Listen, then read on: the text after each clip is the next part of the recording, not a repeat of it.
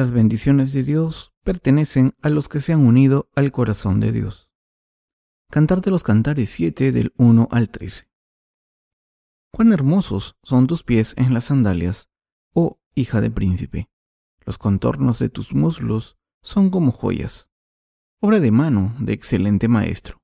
Tu ombligo como una taza redonda, que no le falta bebida. Tu vientre como montón de trigo, cercado de lirios tus dos pechos como gemelos de gacela, tu cuello como torre de marfil, tus ojos como los estanques de Hezbón, junto a la puerta de Bat Rabin, tu nariz como la torre del Líbano, que mira hacia Damasco, tu cabeza encima de ti como el Carmelo, y el cabello de tu cabeza como la púrpura del rey, suspendida en los corredores. Qué hermosa eres y cuán suave, oh amor deleitoso. Tu estatura es semejante a la palmera, y tus pechos a los racimos. Yo dije, subiré a la palmera, asiré sus ramas. Deja que tus pechos sean como racimos de vid, y el olor de tu boca como de manzanas, y tu paladar como el buen vino, que se entra a mí amado suavemente, y hace hablar los labios de los viejos. Yo soy de mi amado, y conmigo tiene su contentamiento. Ven, oh amado mío, Salgamos al campo, moremos en las aldeas, levantémonos de mañana a las viñas, veamos si brotan las vides, si están en cierne, si han florecido los granados. Allí te daré mis amores. Las mandrágoras han dado olor, y a nuestras puertas hay toda suerte de dulces frutas, nuevas y añejas, que para ti, oh amado mío, he guardado. Les doy la bienvenida a todos Estoy muy contento de verles a todos aquí. Hoy es el último día de enero y febrero está a la vuelta de la esquina. El largo invierno está acabando. El pasaje de las escrituras que acabamos de leer está sacado del Cantar de los Cantares 7. El mensaje principal es que Dios ama a todos sus obreros dedicados al Evangelio del agua y el Espíritu. Dios está completamente enamorado de todos los trabajadores que hacen su obra. Está escrito en el Cantar de los Cantares 7.1. Cuán hermosos son tus pies en las sandalias. Oh, hija de príncipe, los contornos de tus muslos son como joyas, obra de mano de excelente maestro. Este pasaje se les ha dado a los obreros de Dios. Isaías 52.7 dice, Cuán hermosos son sobre los montes los pies del que trae alegres nuevas. Dios está enamorado de sus obreros porque sus corazones están decididos a predicar el Evangelio y también están buscando maneras de dedicarse a apoyar este ministerio del Evangelio. Está escrito en el pasaje de las Escrituras de hoy, los contornos de tus muslos son como joyas, obra de mano de excelente maestro. Esto implica que los testigos que sirven al Evangelio del agua y el Espíritu de todo corazón son hermosos a los ojos de Dios. Esto exclama lo bella que es una vida vivida por los que predican y sirven al Evangelio. Cuando el Señor ve a los obreros sirviéndole de todo corazón y predicando el Evangelio con devoción, Él los considera hermosos. Estos obreros están completamente dedicados a predicar el Evangelio. Tienen sus mentes puestas en el Evangelio sin dudar, y estas personas son hermosas a los ojos de Dios, como está escrito. Los contornos de tus muslos son como joyas, obra de mano de excelente maestro. En el pasaje de las escrituras de hoy, Dios está hablando de la belleza de sus obreros utilizando numerosas metáforas de distintas partes del cuerpo. Dijo que, en primer lugar, los muslos son como joyas, el trabajo de un artesano. Segundo, el ombligo es como una taza redonda que no le falta bebida. Tercero, el vientre es como un montón de trigo con lirios. Cuarto, los dos senos son como gemelos de gacela. Quinto, el cuello es como una torre de marfil. Sexto, los ojos son como estanques de Hezbón por la puerta de Bat Rabim. Séptimo, la nariz es como la torre del Líbano mirando a Damasco. Octavo, la cabeza es como el monte Carmelo. Y finalmente, el pelo es como púrpura del rey suspendida en corredores. Así es como el corazón de Dios ha sido cautivado por sus obreros. El pasaje de las escrituras de hoy nos demuestra lo hermosos que son los siervos de Dios que trabajan para servir al Evangelio de la verdad. Está escrito en la palabra de Dios. Tu ombligo como una taza redonda que no le falta bebida. De hecho, para los obreros de Dios, el centro de sus corazones está en la predicación del Evangelio de Dios. Por eso, cuando Dios ve a sus obreros decididos a predicar su Evangelio y viviendo con fe, se complace con ellos inmensamente. Dios también dijo acerca de sus siervos, tu vientre como un montón de trigo cercado de lirios. La gente de hoy en día desprecia los vientres gruesos y prefieren cinturas delgadas en forma de botella de Coca-Cola. Dios dijo que sus obreros están viviendo una vida hermosa porque sus vidas son valiosas y dignas. Como está escrito, las piernas de los obreros de Dios son gruesas, sus ombligos son profundos y sus cinturas como un fajo de trigo, cercados de lirios. Estas metáforas dan testimonio de que sus vidas son hermosas a los ojos de Dios. Cuando los obreros de Dios llevan a cabo su obra y trabajan duro para apoyarla, sus cinturas pueden hacerse gruesas, cuando los siervos trabajan duro para predicar y servir el Evangelio, sus cinturas y piernas se hacen gruesas. De lo contrario, no serían fuertes para cumplir su tarea de apoyar el ministerio del Evangelio. Dios también dice acerca de sus obreros, tu cuello como torre de marfil, y dijo que esto se debe a que sus obreros miran al Señor para que les indique la dirección. Está escrito, tus ojos como los estanques de Hezbon, junto a la puerta de Bat Rabim. Esto da testimonio de que la fe de los obreros de Dios es clara y pura. La Biblia dice que las narices de los siervos de Dios son como la torre del Líbano mirando hacia Damasco. Esto implica que los justos están orgullosos de su fe y son fuertes. La fe de los justos es fuerte y ellos están muy orgullosos de ella. Los corazones de los justos que sirven al Evangelio del agua y el Espíritu son fuertes y sólidos tienen la tendencia de ignorar a los que no han nacido de nuevo o a los que trabajan por una causa que no es digna. Los justos no piensan en lo que estas personas puedan tener. No me importa que sean ricos, esa casa grande no significa nada para mí. Por el contrario, la gente de la carne está satisfecha con sus riquezas que no significan nada. Algunas de estas personas son muy ricas, muchas son millonarias y muchas multimillonarias. Están orgullosas de quiénes son. Pero, ¿están viviendo una vida digna solo porque tienen millones de dólares? No. A los ojos de los justos su vida son en vano. Los justos no están impresionados con las riquezas del mundo. De hecho, cuando los justos ven a estas personas sienten pena. Para los justos, el que alguien sea rico o pobre no importa. Lo que importa es la causa por la que la gente vive y qué es lo que creen y siguen. Los justos juzgan el valor de una persona por sus creencias y por la causa por la que viven. Si alguien vive por su propia carne, la vida de esa persona no es digna. Las vidas de estas personas son en vano ante Dios. Dios habló del orgullo de la fe diciendo, tu nariz, como la torre del Líbano, que mira hacia Damasco. En el pasado las estaciones de bomberos solían tener una torre alta desde la que se podía mirar toda la ciudad para ver si había algún incendio. En muchas ciudades actuales, esto se hace a través de los circuitos de video cerrados que hay en casi todas las esquinas. En el pasado, la vigilancia se llevaba a cabo desde un lugar alto, como la cima de una colina o una torre. Dios dijo lo siguiente, cuando describió las cabezas de sus siervos.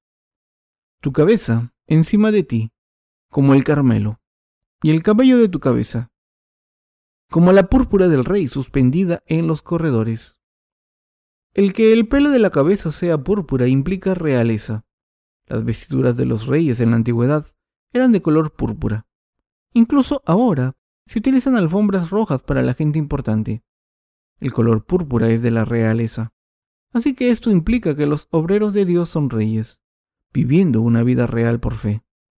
Estos reyes son los hijos de Dios y discípulos de Jesucristo son los que vivirán en el reino de los cielos con el Señor. Son los que reinarán sobre todas las criaturas de Dios, y por eso los justos están llenos de gozo para vivir como obreros de Dios para la predicación del Evangelio de Dios. ¿De verdad aprecian que Dios ama a sus obreros tanto?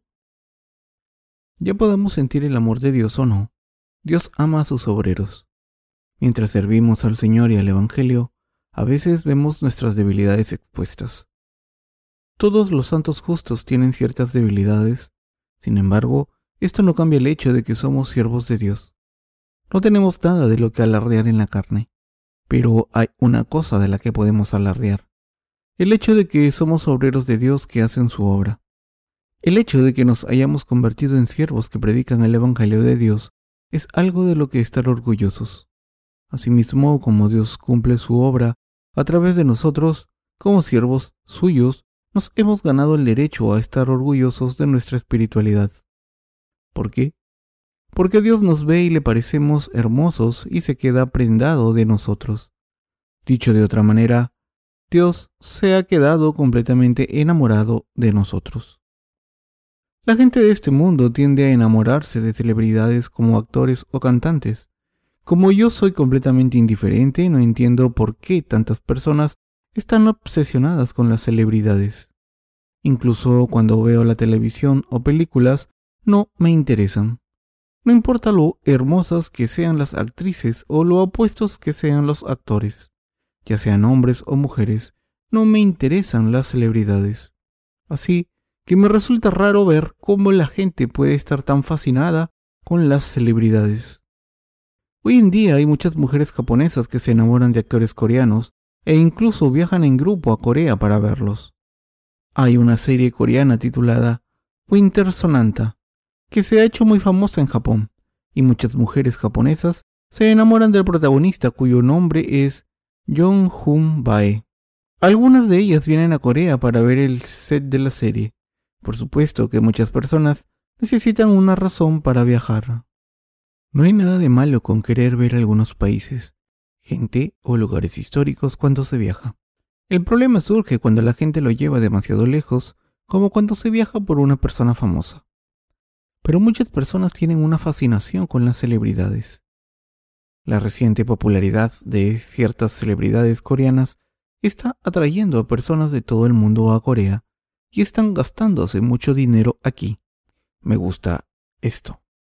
El corazón de Dios se ha enamorado de nosotros así, de la misma manera en que hay extranjeros que se han enamorado de actores coreanos con esta ola coreana. Dios se ha enamorado de nosotros. Algunos de ustedes se preguntarán, ¿qué hay de atractivo en nosotros para que Dios se haya enamorado de nosotros? Puede que lo duden, pero es cierto. Es bastante posible. Dios nos ama no porque seamos atractivos a los ojos de la carne, sino porque somos atractivos espiritualmente para Él. Como Dios es justo, es el Dios del amor y es el Dios justo que ha salvado nuestras almas, que aprecia a los que estamos haciendo su obra. Como amamos a Dios y su justicia, Dios nos ama de todo corazón. Gracias al Espíritu Santo, somos amados. Estamos haciendo su obra de la misma manera en que Dios vino a este mundo a salvar nuestras almas. Nosotros estamos haciendo la obra de Dios. Estamos apoyando el ministerio del Evangelio. Estamos haciendo todo tipo de obras para predicar el Evangelio del agua y el Espíritu.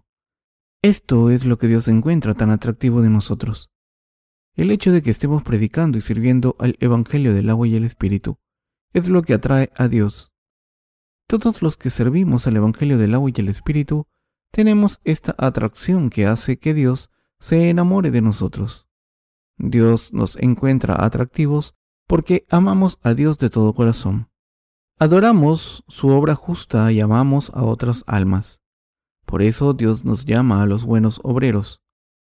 Y como estamos haciendo lo que complace a nuestro Dios, está cautivado por nosotros.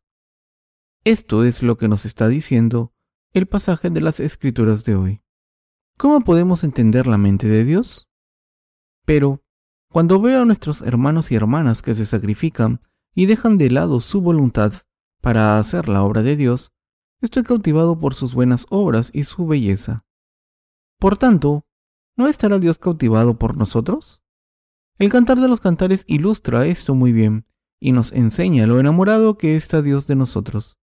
El cantar de los cantares puede ser muy embarazoso si se interpreta literalmente. Así, que cualquier persona que sea inmadura no debería utilizar el cantar de los cantares en términos literales. Yo puedo ofrecer un sermón como este porque entiendo lo que hay en la mente de Dios cuando leo su palabra. Cuando su fe madure, ustedes también podrán predicar así. Como los obreros de Dios están sirviendo el Evangelio, su corazón está cautivado por nosotros. Así es cuánto nos ama Dios a los que nos hemos convertido en sus obreros. Así es como el Señor se ha enamorado de nosotros. ¿Por qué? Porque este Dios está deleitado por la obra del Evangelio y nosotros por hacerla. En otras palabras, Dios se complace porque el Espíritu Santo reside en nuestros corazones, porque creemos en la justicia del Señor y gracias al Espíritu Santo hemos hecho la obra de Dios. Dios nos encuentra muy atractivos, así que es muy importante que los que servimos el Evangelio se den cuenta de que Dios se ha enamorado de nosotros. Eso es lo que debemos creer y cómo debemos vivir. Pasemos a cantar de los cantares 7 del 6 al 9. Qué hermosa eres y cuán suave, oh amor deleitoso. Tu estatura es semejante a la palmera y tus pechos a los racimos. Yo dije, subiré a la palmera, asiré sus ramas. Deja que tus pechos sean como racimos de vid, y el olor de tu boca como de manzanas, y tu paladar como el buen vino, que se entra a mí amado suavemente, y hace hablar los labios de los viejos. El corazón de Dios está deleitado porque hacemos su obra. Los obreros de Dios le dan gozo. ¿Por qué se deleita Dios con nosotros? Porque poseemos la justicia de Dios por fe y hacemos su obra. Las palmeras se hacen muy altas. Las palmeras en este pasaje se refieren a la fe. Los justos miran al cielo, tienen comunión con Dios, confían en Él, buscan su ayuda y trabajan confiando en Él. El corazón de Dios se deleita con sus obreros.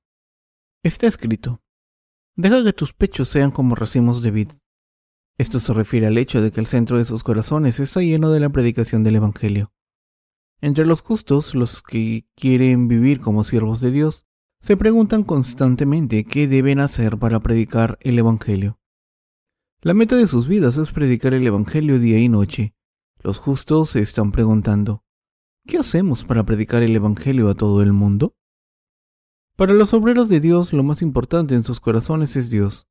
Por eso Dios se complace con los que están viviendo como sus siervos. En vez de poner nuestros corazones en las cosas del mundo, debemos ponerlos en la voluntad de Dios solo y vivir por esta voluntad. Tenemos la voluntad de Dios en nuestros corazones porque nos dijo que buscásemos primero su reino y su justicia. Por eso estamos viviendo con gozo. Y Dios está encantado con todos sus obreros, hombres y mujeres, que se han dedicado a predicar el Evangelio durante todas sus vidas. Todo lo que hacen los obreros, sus gestos, pasos, pensamientos y acciones, complace a Dios. Sigamos leyendo el cantar de los cantares. Yo dije, subiré a la palmera, asiré sus ramas, Deja que tus pechos sean como racimos de vid, y el olor de tu boca como de manzanas, y tu paladar como el buen vino, que se entra a mi amado suavemente y hace hablar los labios de los viejos. Estamos cautivados por Jesús, quien ha hecho la obra justa para compartir su vida con el mundo entero. Dios también está cautivado por los justos que trabajan sin descanso, confiando en Dios para predicar este Evangelio que salva a las almas.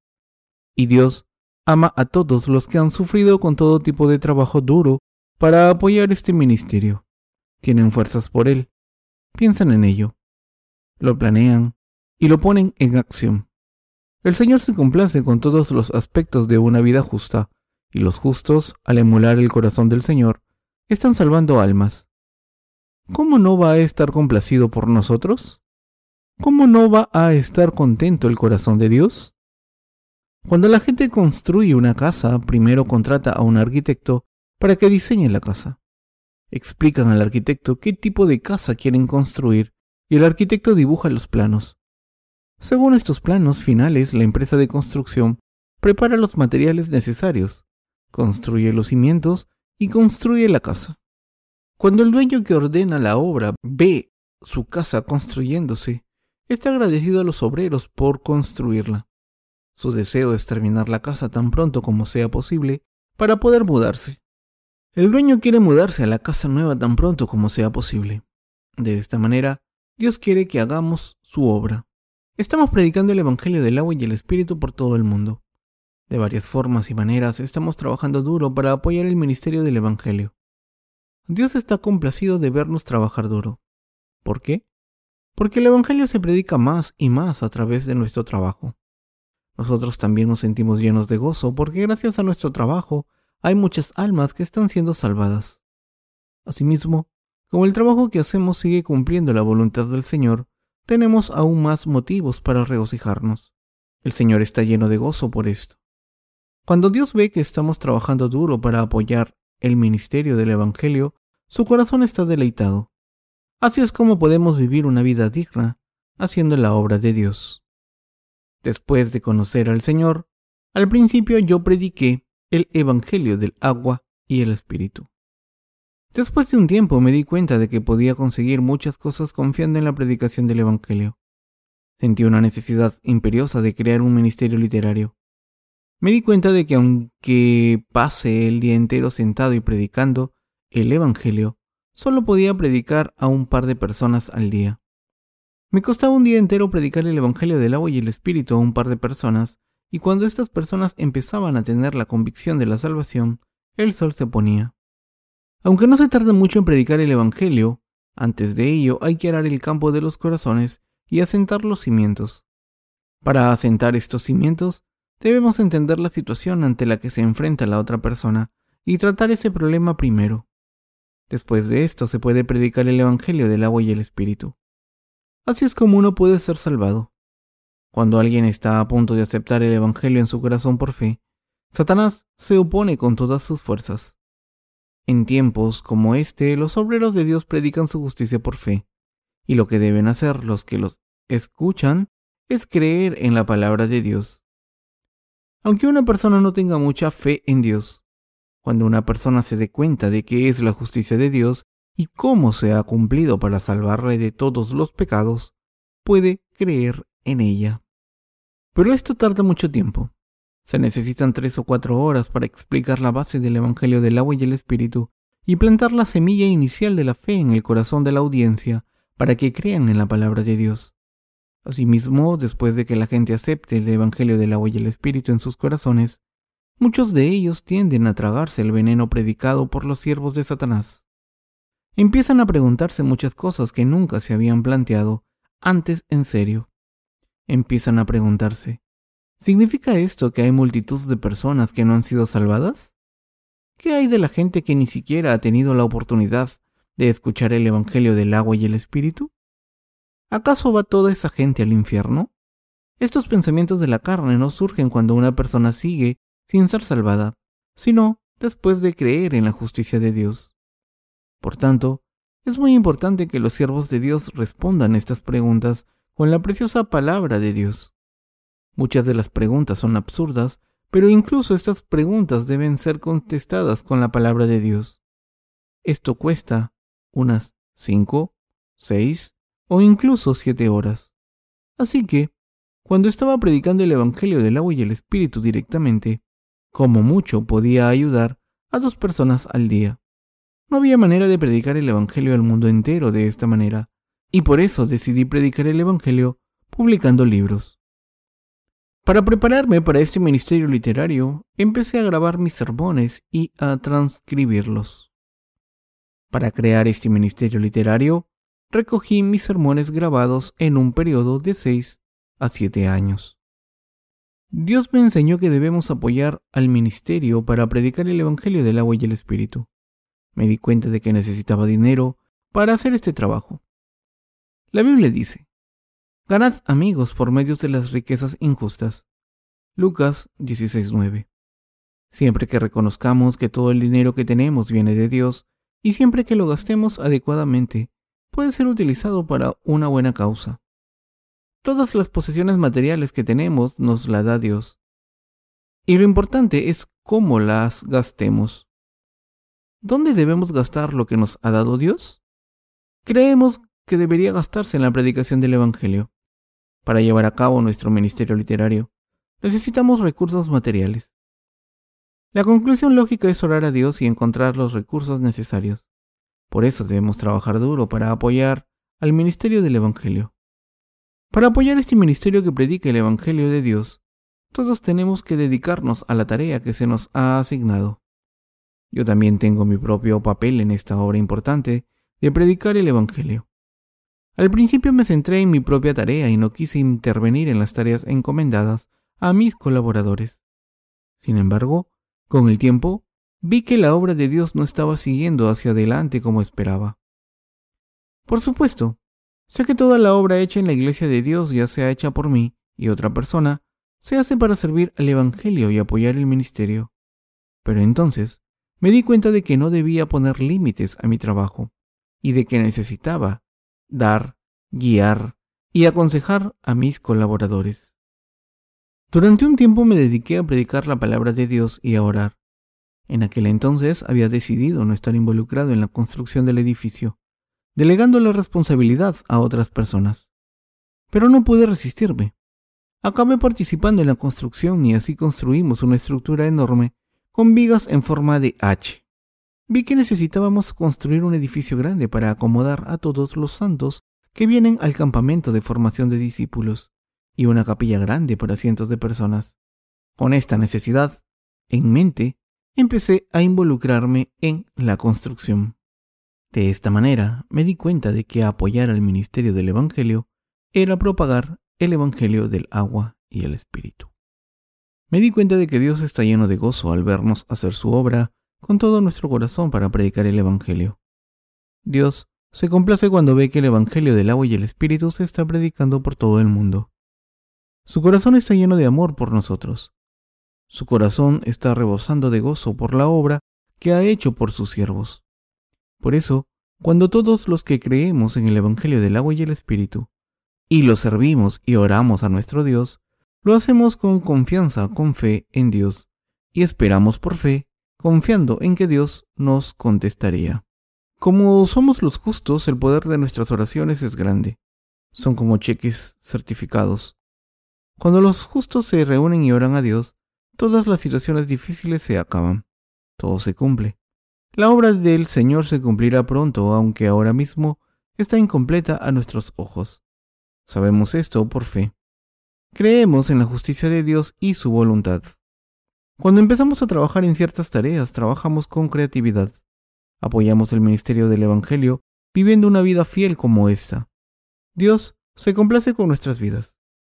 Esto se debe a que no estamos viviendo nuestras vidas de fe en teoría solo, sino que estamos viviendo la fe práctica. Debemos darnos cuenta de que esto es lo que hace feliz a Dios. La obra que hacemos para apoyar al Evangelio no se hace por nuestro bien ni por nuestro honor, sino para propagar la justicia de Dios. Ahora estamos trabajando para librar a las almas que no creen en la justicia del Señor y no han sido salvadas. Por eso Dios está tan contento con nosotros.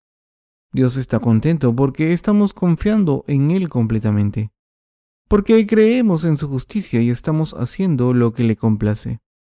Como Dios se ha dado a conocer a sus obreros, salvará a las almas a través de nosotros.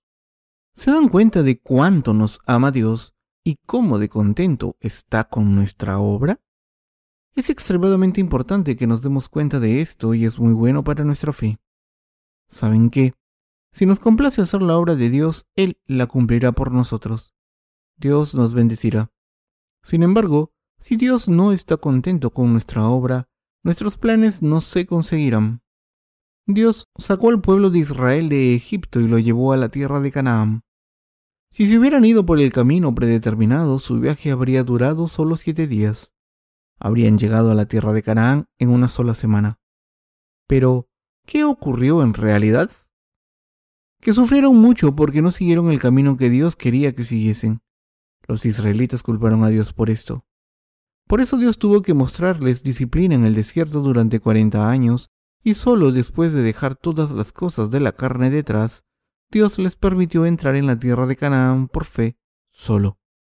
La primera generación de los israelitas que se fue de Egipto originalmente murió en el desierto, y entre sus descendientes solo los justos pudieron entrar en la tierra de Canaán.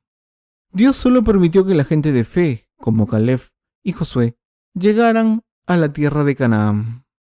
Dios tiene este objetivo para sus trabajadores. Al trabajar a través de todos nosotros, quiere salvar a todo el mundo de sus pecados y vivir con ellos. Así que no es de extrañar que Dios esté tan contento con los que hemos recibido la remisión de los pecados y nos hemos convertido en sus obreros. Es muy importante que nos demos cuenta de que Dios está contento porque hacemos su obra. Cuando nos damos cuenta de esto, nuestros corazones pueden tener fuerzas espirituales de fe y podemos creer que la obra de Dios no es en vano. Cuando entendemos la voluntad de Dios, podemos estar seguros de que el Evangelio predicado por nosotros llegará a todas las partes del mundo sin falta. Los justos le pertenecen a Dios. Pasemos a cantar de los cantares 7 del 10 al 11. Yo soy de mi amado y mi amado es mío, y conmigo tiene su contentamiento. Ven, oh amado mío, salgamos al campo, moremos en las aldeas. Mis queridos hermanos, Dios pertenece a todos los que creemos en el Evangelio del agua y el Espíritu, y estamos haciendo la obra de Dios de la misma manera en que nosotros le pertenecemos a Dios. Por eso, nos hemos convertido en uno con Dios, y por eso la Biblia dice que es nuestro esposo y nosotros sus esposas. Cuando recibimos la remisión de los pecados por primera vez, morimos con Cristo y nos levantamos de entre los muertos con Cristo, y por tanto ahora podemos vivir una vida nueva. Por eso, mis queridos hermanos, nuestras vidas son diferentes de las vidas antiguas que vivíamos antes de nacer de nuevo, y de la vida nueva que estamos viviendo como nacidos de nuevo. Los que entienden el Evangelio del agua y el Espíritu y creen en él correctamente, han visto una transformación fundamental en su objetivo por este mundo y sus vidas de fe. Sin embargo, si alguien no ha visto una transformación clara en su vida, a pesar de creer en el Evangelio del agua y el Espíritu, esto indica que esa persona no había muerto con Cristo ni había vuelto a la vida con Cristo. Estas personas todavía quieren vivir sus vidas antiguas, incluso después de nacer de nuevo. Estas personas no son obreras del Señor, ni pueden serlo.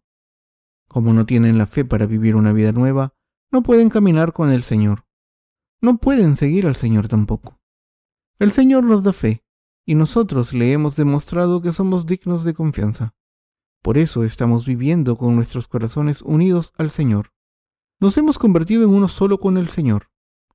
El objetivo de Dios es de salvar a las almas y darles la vida eterna.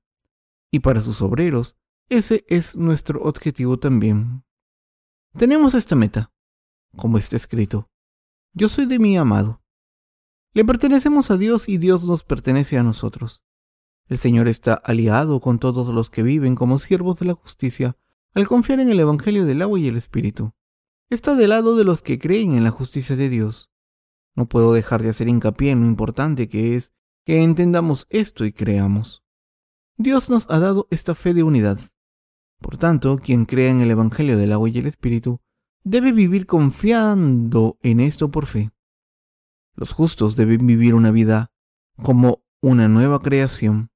Como está escrito, he aquí todas son hechas nuevas.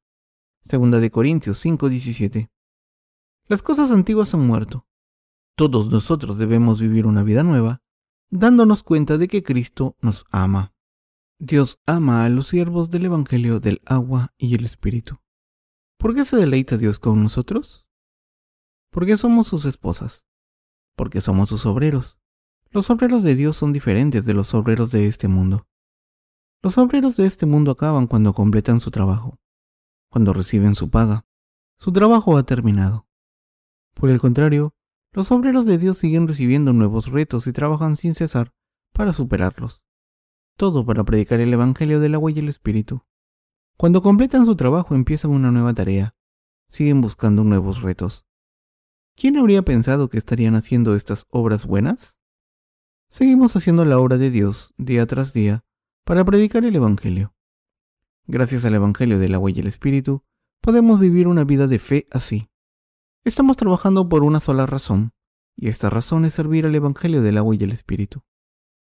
Debemos darnos cuenta de que nuestro deseo es Dios y el deseo de Dios somos nosotros. Dios nos ama a todos los que creemos en el Evangelio del agua y el Espíritu. Por eso los siervos de Dios tienen el corazón roto cuando van por el mal camino y se levantan contra Él. Dios mismo tiene el corazón roto. El dolor de su corazón se muestra a través de sus obreros, a través de su comunión y su liderazgo. Los siervos de Dios corrigen a los santos diciendo, ¿Cómo pueden hacer esto? ¿Van a abandonar al que les ama y separarse de él? ¿Creen que serán bendecidos así? ¿Esperan prosperar incluso después de abandonar a su esposo espiritual? Está escrito en el Cantar de los Cantares 7:11. Ven, oh, amado mío, salgamos del campo, moremos en las aldeas. Aquí Dios está diciendo que debemos plantar su iglesia en todo el mundo y hacer su obra con el Señor en todos los rincones de la tierra. Esto es lo que Dios quiere para todos sus obreros. Al habernos salvado a través del Evangelio del agua y el Espíritu, Dios ha establecido su iglesia. Por tanto, Dios está siempre con esta iglesia y cumple todo lo que tengamos planeado en su justicia. Dios está con nosotros en nuestras acciones, palabras y pensamientos, y con lo mejor de ellos cumple su voluntad. Dios nos bendice a todos. Está cuidando de su iglesia a través de sus obreros. Pasamos a cantar de los cantares 7 del 12 al 13. Levantémonos de mañana a las viñas. Veamos si brotan las vides, si están en cierne, si han florecido los granados. Allí te daré mis amores. Las mandrágoras han dado olor, y a nuestras puertas hay toda suerte de dulces frutas, nuevas y añejas, que para ti, oh amado mío, he guardado.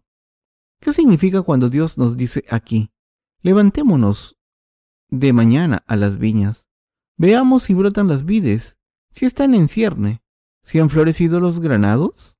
Esto significa que la familia de la Iglesia de Dios está predicando su Evangelio. Las viñas aquí se refieren a la Iglesia de la vida y a la predicación del Evangelio. Cuando Dios dice que nos levantemos pronto y vayamos a la viña para ver si ha florecido, si están en cierne, y los granados han florecido, nos está diciendo que, cuando trabajamos con Él para plantar la semilla del Evangelio en los corazones de la gente, debemos comprobar que la semilla del Evangelio ha florecido por fe. Como dice este pasaje, estamos predicando el Evangelio por todo el mundo y nuestro ministerio del Evangelio está floreciendo en todas partes. Estamos enviando nuestros libros del Evangelio a todos los que nos lo piden. Los que han nacido de nuevo al leer nuestros libros se ponen en contacto con nosotros para compartir sus noticias gozosas. Cuando leemos su correspondencia, podemos darnos cuenta de en qué estado están sus corazones. Podemos ver que el Evangelio les ha llegado gracias a nuestros libros que desean servir a este Evangelio, y que el Espíritu Santo está trabajando en sus corazones. Entonces, les enviaremos más libros y les pedimos que prediquen el Evangelio del agua y el Espíritu a la gente de su alrededor. Alimentamos sus corazones para que Dios haga su obra a través de ellos también. A través de la obra de Dios que hacemos estamos dedicándonos a salvar a muchas almas. Dios está trabajando con su iglesia, con los miembros de este cuerpo y con todos los que cuidan de las almas. Dios está cuidando de su rebaño. Dios está trabajando a través de los que se han unido con Dios. La Biblia dice en el versículo 13, las mandrágoras han dado olor. Dicho de otra manera, las mandrágoras aquí son afrodisíacas. En la antigüedad, se pensaba que esta hierba, llamada mandrágora, aumentaba la libido, así que, en aquellos días, la gente comía mandrágoras antes de irse a la cama. Está escrito, y, a nuestras puertas, hay toda suerte de dulces frutas nuevas y añejas. Este pasaje nos pide que nos unamos con el Señor, en unidad. Un esposo y una esposa se convierten en un cuerpo. La justicia del Señor consiste en unir nuestros corazones. Cuando derribamos la voluntad de nuestra carne y nos unimos con el Señor a través de nuestra fe en su justicia. Esto marca el principio de una vida milagrosa. En el reino de Dios hay todo tipo de bendiciones preparadas para nosotros, viejas y nuevas. Las bendiciones de Dios se están acumulando una a una en los corazones de todos los que están unidos con Dios. Como creen en la palabra de Dios de corazón, son los primeros en estar llenos de sus bendiciones. Cuando la Biblia dice que para ti, oh amado mío, he guardado, significa que Dios ha preparado para nosotros los frutos más placenteros, nuevos y viejos. Dios ha acumulado sus bendiciones para todos los que han unido sus corazones con Dios. Ha acumulado estas bendiciones para sus siervos. Así que, si nos unimos al Señor, el Señor nos bendecirá en todo lo que hagamos. Si se unen al trabajo que hace la iglesia de Dios, recibirán las bendiciones de Dios. Si no pueden trabajar, seguirán la obra de la iglesia de Dios por fe. Todo lo que tienen que hacer es estar unidos a sus predecesores de la fe. Entonces recibirán las bendiciones de Dios con ellos. Para bendecirnos, Dios lo ha preparado todo para que el Evangelio sea predicado por todo el mundo a través de su iglesia. Como Dios lo ha preparado todo para nosotros, no estoy de acuerdo cuando la gente se preocupa. Como creo en estas bendiciones de Dios, tengo mucho valor. Dios ha dado sus bendiciones a sus obreros. Todos los que creemos en estas bendiciones de Dios podemos experimentarlas por nosotros mismos.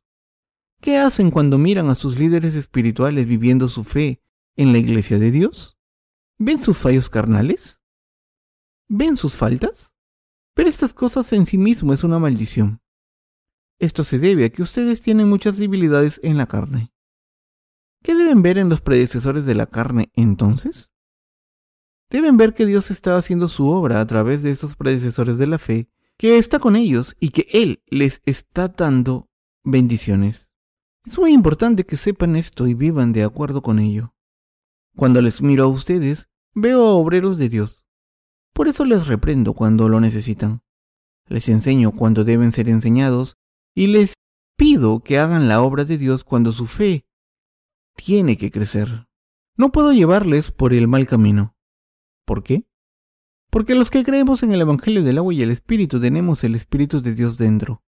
No están solos, sino que Dios está con ustedes. Los que creemos en el Evangelio del agua y el Espíritu están y estamos haciendo la obra de Dios. Somos su iglesia. La reunión de los que han unido sus corazones con Dios es su iglesia. Por tanto, de la misma manera en que les veo como obreros de Dios, deben verme como un obrero de Dios y reconocer a otros siervos de Dios con los mismos ojos. Digo esto con reservas, pero lo digo porque es beneficioso para su fe. Personalmente, no me importa que me vean como siervo de Dios o no pero lo estoy diciendo por su bien. Si no pueden saber si soy siervo de Dios o no, porque no pueden distinguirlo claramente, entonces perderán mucho. Mientras que serán bendecidos si pueden reconocer que Dios se está aferrando a sus siervos y obreros en su iglesia. Si no lo reconocen, acabarán perdiendo sus bendiciones y su fe. Todos pueden recibir muchas bendiciones de Dios. Si no las reciben, es porque no tienen la vista para reconocerlas y apreciar a los notables siervos de Dios, y por eso su fe no puede crecer. La palabra de Dios dice, que para ti, oh amado mío, he guardado. ¿Qué ha guardado Dios para nosotros? Ha guardado todo tipo de frutos celestiales. Dicho de otra manera, Dios ha guardado sus bendiciones para nosotros. ¿A quién pertenecen estas bendiciones? Pertenecen a los que unen sus corazones con Dios dándose cuenta de que son nuevas criaturas que creen en el Evangelio del agua y el Espíritu. Dios da sus bendiciones a estas personas. Dios no bendice a cualquiera. Por todo el mundo hay muchos obreros que han nacido de nuevo por fe al leer nuestros libros sobre el Evangelio como los ha compartido la Iglesia de Dios y que ahora están predicando el Evangelio por su cuenta. Han unido sus corazones con nosotros reconociendo que la Iglesia en Corea es su madre y los siervos de Dios aquí son sus predecesores de la fe. Los que trabajan unidos con la Iglesia de Dios con su liderazgo serán bendecidos. Sin embargo, el problema es que demasiadas personas no ven esto y piensan que la fe depende de la persona, que como creen en el Evangelio y Dios es su Dios personal, pueden hacer su obra solos, sin ayuda. Esto es absolutamente falso. Aunque la fe es una cuestión personal, Debemos estar unidos con Dios sin falta, y para ello debemos unirnos a la iglesia de Dios. Asimismo, hay siervos de Dios en la iglesia, a través de los que trabajan en unidad con la iglesia y están contentos por lo que hace la iglesia. Dios predica el Evangelio por todo el mundo. A través de los predecesores de la fe en la iglesia, Dios nos da sus bendiciones a los que tenemos una fe joven. Esto es todo lo que debemos entender. Nadie puede vivir una vida de fe correcta sin entender esto. Aunque hayamos sido salvados, si no tenemos este conocimiento seremos abandonados como el siervo que recibió un talento. Estas personas siempre están solas. ¿Qué es una familia? Una familia se forma cuando una pareja se casa y tiene hijos. Los hijos nacen de los padres. Son un solo cuerpo. De la misma manera, la iglesia de Dios es una familia. Por eso, a pesar de nuestros problemas, podemos resolverlos en unidad, apoyarnos los unos a los otros, reforzar nuestra fe y mantenernos firmes. El trabajo de los justos es hacer posible que los pecadores reciban las bendiciones de Dios. Esto es lo que hace la iglesia de Dios. A través de su iglesia, Dios hace su obra. Y a través de sus siervos, Dios obra. El deseo de Dios es que sus obreros trabajen duro para apoyar al ministerio del Evangelio y servirlo por fe. Al vivir nuestras vidas de fe, debemos darnos cuenta de que nosotros somos estos trabajadores. No hay ninguna vida que se viva sin esfuerzos. Cuando nos sentimos desalentados, mientras vivimos por el Evangelio del agua y el Espíritu, pasamos al cantar de los cantares. Como el amor de Dios hacia nosotros es revelado claramente, en el cantar de los cantares tenemos consuelo y fuerzas. Así que estamos muy agradecidos. Es simplemente maravilloso que nos hayamos vestido del amor de Dios y nos hayamos convertido en objetos de su deseo. Todo esto se debe al amor de Dios y sus bendiciones. Le doy gracias a Dios. Aleluya.